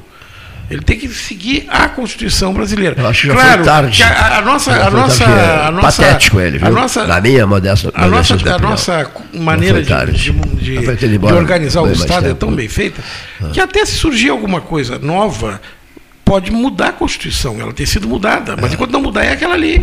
Então ele, ele realmente ele, ele acabou comprando brigas desnecessárias por falar demais na cadeira que não é o lugar de falar demais, né? Me parece assim, pelo menos. Eu concordo contigo. Assina embaixo, olha aqui. É, mas quando o, o presidente da República diz que vai nomear um ministro do Supremo terrivelmente evangélico, ele está desconhecendo a laicidade. Mas ele vai, mas quando ele vai para mas Varoto, quando ele vai para quando ele vai para Sabatina, quando o André Mendonça, é. que é reconhecidamente era um bom advogado, hoje é um ministro supremo, ele passou por uma sabatina e ele foi insistentemente sabatinado em cima de termos jurídicos e ele só foi aprovado porque ele realmente é, não, tem é autoconhecimento. É Agora, né? claro, a maneira de dizer é que ficou, ficou chata. E, claro, houve também, isso acabou resultando numa, numa questão polêmica, que foi o, o, o senador Alcolumbre sentar na pasta e ficar quatro ou cinco meses ah. sentado segurando o, a sabatina. Agora. Está ali custando muito Sim, mas ele, ele, como ministro, ele vai analisar os casos de acordo com a Constituição. É, não, ele provou de isso. acordo com a religião é, dele. É, com todo o respeito. Se ele começar a analisar com a, com a Não, exatamente. Dele, é, porque é um tribunal constitucional. Com todo o respeito, senhor presidente, uh, ele já tirou de pauta a questão do meio ambiente, que estava praticamente resolvida. Ele tirou de pauta. O Cássio Nunes, até agora, votou sempre. Mas isso não tem, não tem nada a ver com religião. Não, isso não. Aí foi, isso aí foi outro. Sim.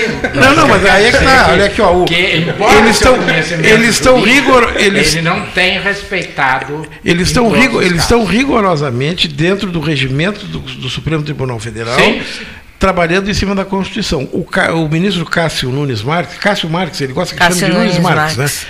Ele pediu vista num, num, processo que pode, dia 8 de maio, ele tem que entregar, Piauí, que impacta todo mundo, que é a questão da Previdência Social, onde já havia uma decisão tomada, mas como o ministro Marco Aurélio votou e pediu aposentadoria, pode surgir novidade nesse voto dele a partir do dia 8.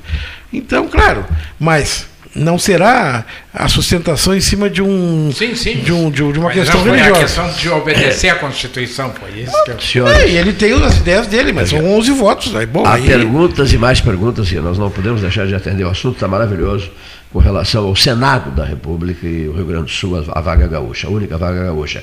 Também passando pela mensagem do senhor Neri Lascano, querido Neri Lascano, olha aqui, ó.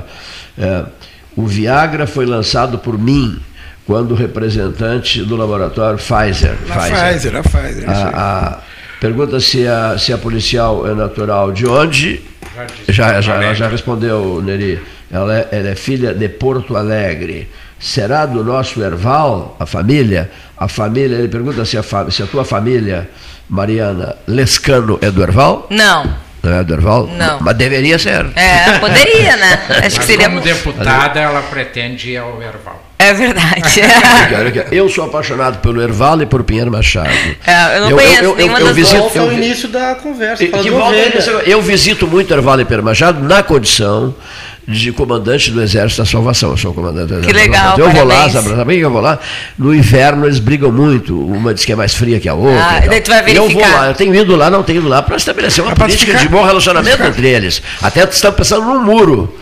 Esse muro vai passar por pedras altas, É. né? que é um muro para Um separar. muro de bolsas de lã. Aí, o que, o, o, o, que, que o senhor cobra? Perguntaram, comandante, o que, que o senhor cobra? Eu digo, não, é cordeirinho assado, cordeirinho assado, pagamento em cordeiro assado, e eu irei a todas as reuniões, né, Henrique, necessárias. Até olhei uma mata belíssima lá, caso continuasse essa, essa guerra da Ucrânia, com Rússia e Ucrânia, eu, preciso me esconder em algum lugar. É. Tenho muito medo, muito medo de uma, de uma guerra nuclear. Eu também Bom, tenho. Mas então, os ouvintes perguntando desesperadamente, antes da nossa saudação no restaurante, o Henrique já havia feito essa homenagem ao, ao Carlos Rogério, do, do Pier 58, né, no Veleiro, diz que é uma beleza esse restaurante. Né? Eu sou testemunha. É, diz que é uma maravilha. O Henrique vive falando desse restaurante. José Henrique Medeiros Pires, Cleiton, na esquina, o restaurante do Carlos Rogério, Pier 58, lá no Veleiro. E eu não fui.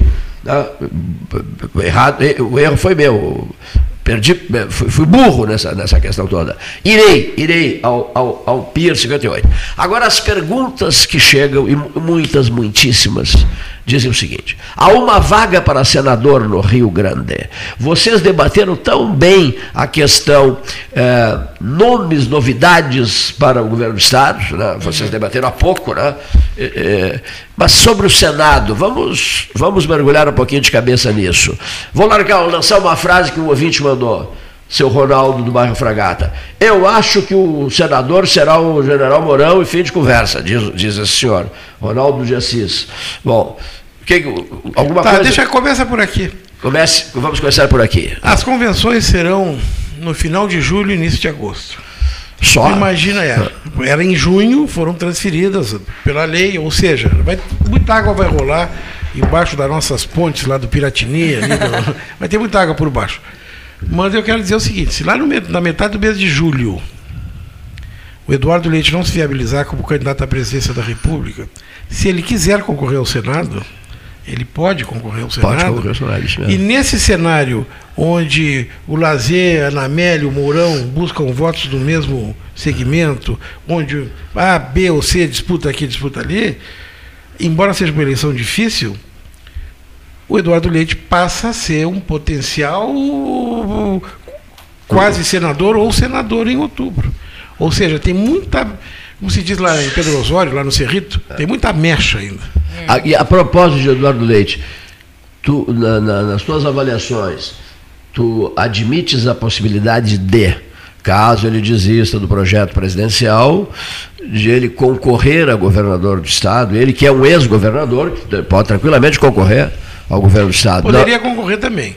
Poderia concorrer. Mas não? Mas não sei, porque ele Não. é, também depende de ter vontade. Ele não manifestou vontade Não passou de ser governador. essa vontade, e o mandato de Senado são oito anos, né? Ele tem. Tem razão. É, ele então, tem 30 e o caminho, anos. o caminho certo eu acho que é esse. né? Ou seja, não É. sei, mas igual. Claro, a renúncia que o, que o Eduardo promoveu, ela habilitou ele a concorrer a qualquer coisa. Ele Lógico. pode concorrer a deputado federal e fazer uma bancada de seis ou sete, um partido que tem dificuldade de passar Senado, de dois aqui, é. pode concorrer ao Senado. A, a equa, as equações são muitas. Quer dizer, ou seja, tem muita água para passar por baixo dessas pontes todas. Né? E, então, o Henrique respondeu já o seu Ronaldo em relação ao, ao general Mourão.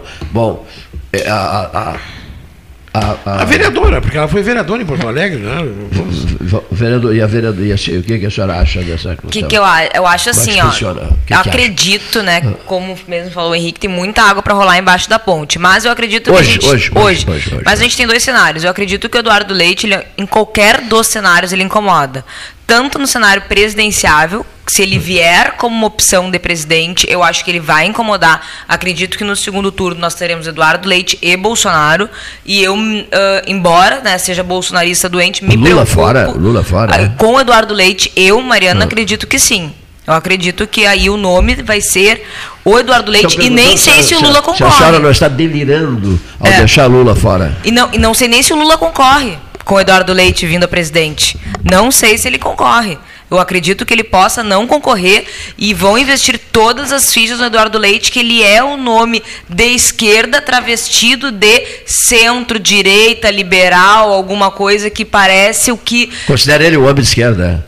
Não, ele é, as atitudes ah. dele demonstram, mas ele também traz uma privatização ali, ele Sim. tem uma que tenta fazer um ar meio de liberal, então isso aí acaba enganando. Mas as pautas ideológicas que ele defende são pautas da esquerda. Mas não seriam liberais? Ah, é, não, eu acredito que ele não é liberal. Eu acredito que ele. Porque o liberal, ele não pode querer ser totalitário nas suas ações.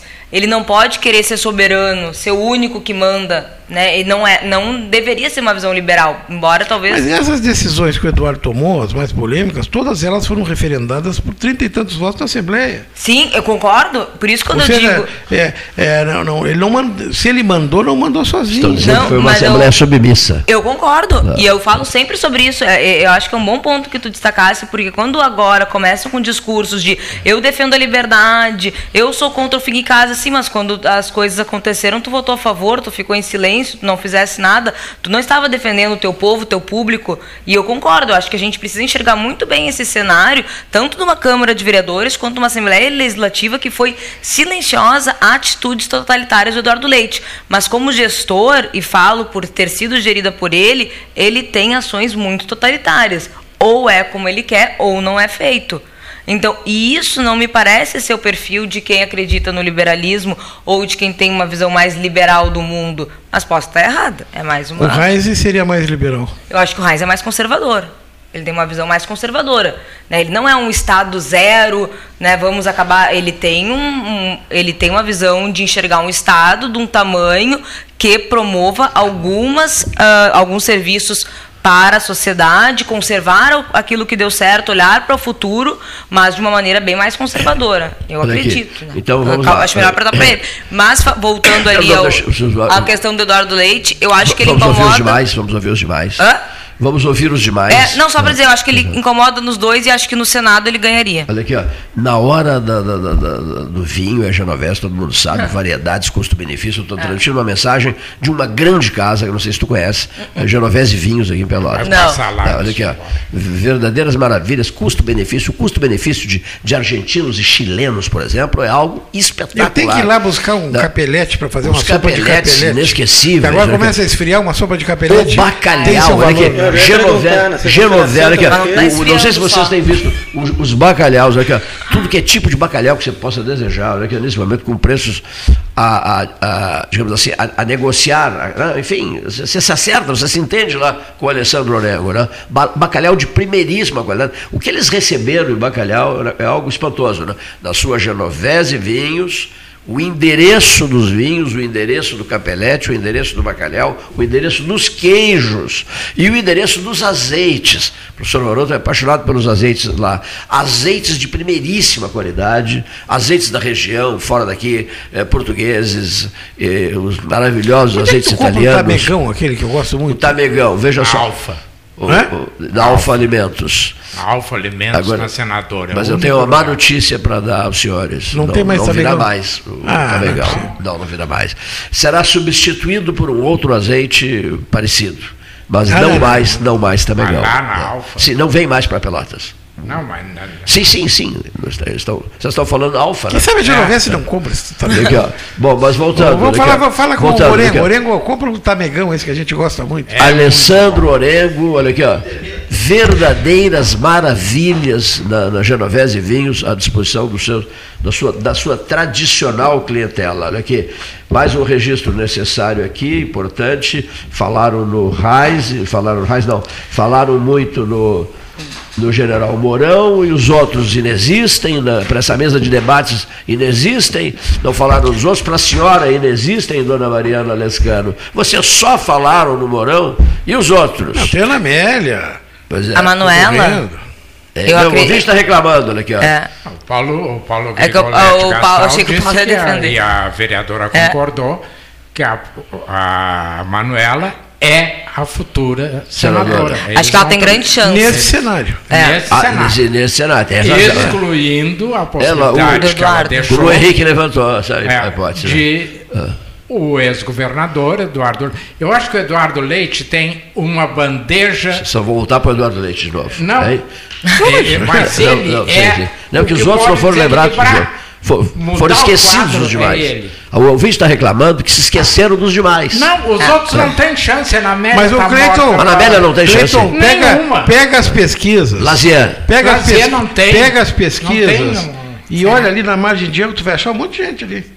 2%, não 3%, tem. tu vai achar uma turma. Agora, depois, acima de 10% tem uns quantos também, poucos. Mas a maioria está lá, lá embaixo. É. Os partidos agora tendem a expor mais os seus candidatos com esse minuto que eles têm na televisão. Ontem o Beto Albuquerque estava na televisão, fazendo campanha Felícia ao PSB, eu sou pré-candidato, aparece o nome ali, mas todo mundo é pré, não é? Ninguém é candidato ainda. Porque a Ana Amélia mesmo, ela migrou para o PSD, de dado. Quem é o candidato do PSD? Quer dizer, com quem que ela vai, com qual é o governador que ela vai andar? Ele entrou com o Kassab naquela, naquela semana Sim. anterior. Com, é, é, com quem é que ela vai É, andar? Ela vai andar desgarrada sem um candidato a governador? É. Com o Reis, nem pensar. Com o Onyx, nem pensar. Agora, a Beto constatação... Albuquerque, quem Vocês sabe? têm razão. Talvez Olha aqui, ó. com o Beto Albuquerque. Uma constatação, uma chance. E tem constatação. também o Lazier Martins do Podemos. Sim, Ah, não, não, mas não falar, já falaram, Lazier, Lazier, aqui, ó. o Lazier também vai com quem? Frases importantes de hoje, assim, tipo, tá, o pessoal está gostando muito. Olha aqui, ó. uma frase de Henrique Pires. Se Eduardo Leite resolver concorrer ao Senado, três pontinhos. Bom, uma frase dela. é, o Beto, a pergunta foi minha, a provocação foi minha, e ela disse: o Beto Albuquerque pode, pode não, vai surpreender. Ela não disse É. que pode, ela disse que vai. É. O que ele está me mostrando? Eu não quero comprar relógio nenhum, eu já tenho relógio. Ainda não quer- vendeu, Não, não ele comprei, quer me vender aquele relógio, que Henrique. está tentando vender Me mostra o relógio. toda hora, quer me vender aquele relógio. Aqui. O, o, o, o Beto Albuquerque vai incomodar. É. Incomodar no sentido, vai atuar Das nossas visões, com força né? no processo. É. Bom, e leituras necessárias. tá? A frase do Paulo, do Paulo Grigoletti Gastal é interessante também, Uhum. mas ele já afirma, e o faz categoricamente. A pedrosoriense Manuela Dávila será senadora. Olha que frase perigosa, hein? Se o cenário A continuar o mesmo. sempre tem um C, né? A gente tem uma divisão muito forte da, É. do espectro direita, da direita. Tem o senador Luiz Lazer Martins, tem a Ana Amélia. Mas a Amélia, pelo que eu O PP, entendi, que acaba das de análises pela maioria o PP aqui, que acaba de já era. né? Cleiton, assim, ó, tu pega. Hoje, hoje, Nós hoje. tivemos aí um, Hoje. um acréscimo de, sei lá, quase 80 mil jovens. O general Mourão de, de- entre muito. 16 e 18 anos que fizeram um cadastramento para votar. Um número. Nenhum deles assistiu alguns desses comunicadores no auge, quando estavam com rádio e televisão à disposição. É, Interessante. Gente que assim, tem aí, ah, o meu avô gostava, ouvi falar, mas tem gente que nunca. Ou seja, o eleitorado vai mudando também. o eleitorado vai ficando mais velho, as pessoas vão. Daqui a pouco atingem uma idade, não querem votar mais, não precisa mais votar. Não, a gente não pode analisar com, com os olhos da eleição frase. retrasada. A eleição do Senado são oito anos. Passou, né? É. Passou. Ah, muito, quando... muito boa a tua análise. o Lazier faz oito anos, mas era é, o Lazier faz Exatamente. A, então, a Mariana, também a frase dela foi muito interessante. O senhor Beto Albuquerque está no cenário, né? Achei interessante. Outra coisa, o Brasil de Pelotas empatou lá em Manaus. Não, aqui, aqui, aqui. Ah, não, com o Manaus. Com o Manaus aqui, o empate foi em casa, né?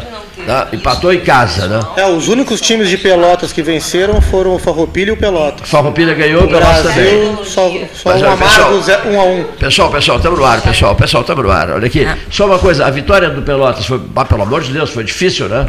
Foi 1 a 0 não foi? Mas o jogo foi controlado todo Pênalti, tempo, é. aos 45 do segundo tempo, com a Unimed presente, eu levei cardiologistas presentes também lá. Bom, 1 a 0 foi um a 0 dramático, não foi? Bom, agora só um comentário. Um camarada mandou uma mensagem outro dia, que não me sai da cabeça essa mensagem. Ele disse que eu o conheço, mas eu não estou fazendo, não estou associando. Ele frequenta muito o Café Aquário, é chavante. Diz ele assim, morador do Fragata, diz ele assim nós estaremos de volta à Série B. Anote, seu Cleiton. O Brasil de Pelotas voltará para a Série eu B. Assino embaixo. É mesmo? E estaremos de volta. Aí eu consultei o Carlos Wiener Nogueira, que é um rubro-negro, os quatro gostaram. E o Carlos Wiener Nogueira disse assim: gostei dessa frase também. Nós estaremos de volta para a Série B do Campeonato Nacional. Ah, eu já ia perguntar se era do Gaúcho. Não, não, do Nacional, do Nacional. Olha só. Olha a provocação bandida. Bom, eu acho que o relógio dele ali está com problema, que ele está sacudindo. Olha aqui, eu compro o relógio. Eu compro o relógio. Eu compro o relógio.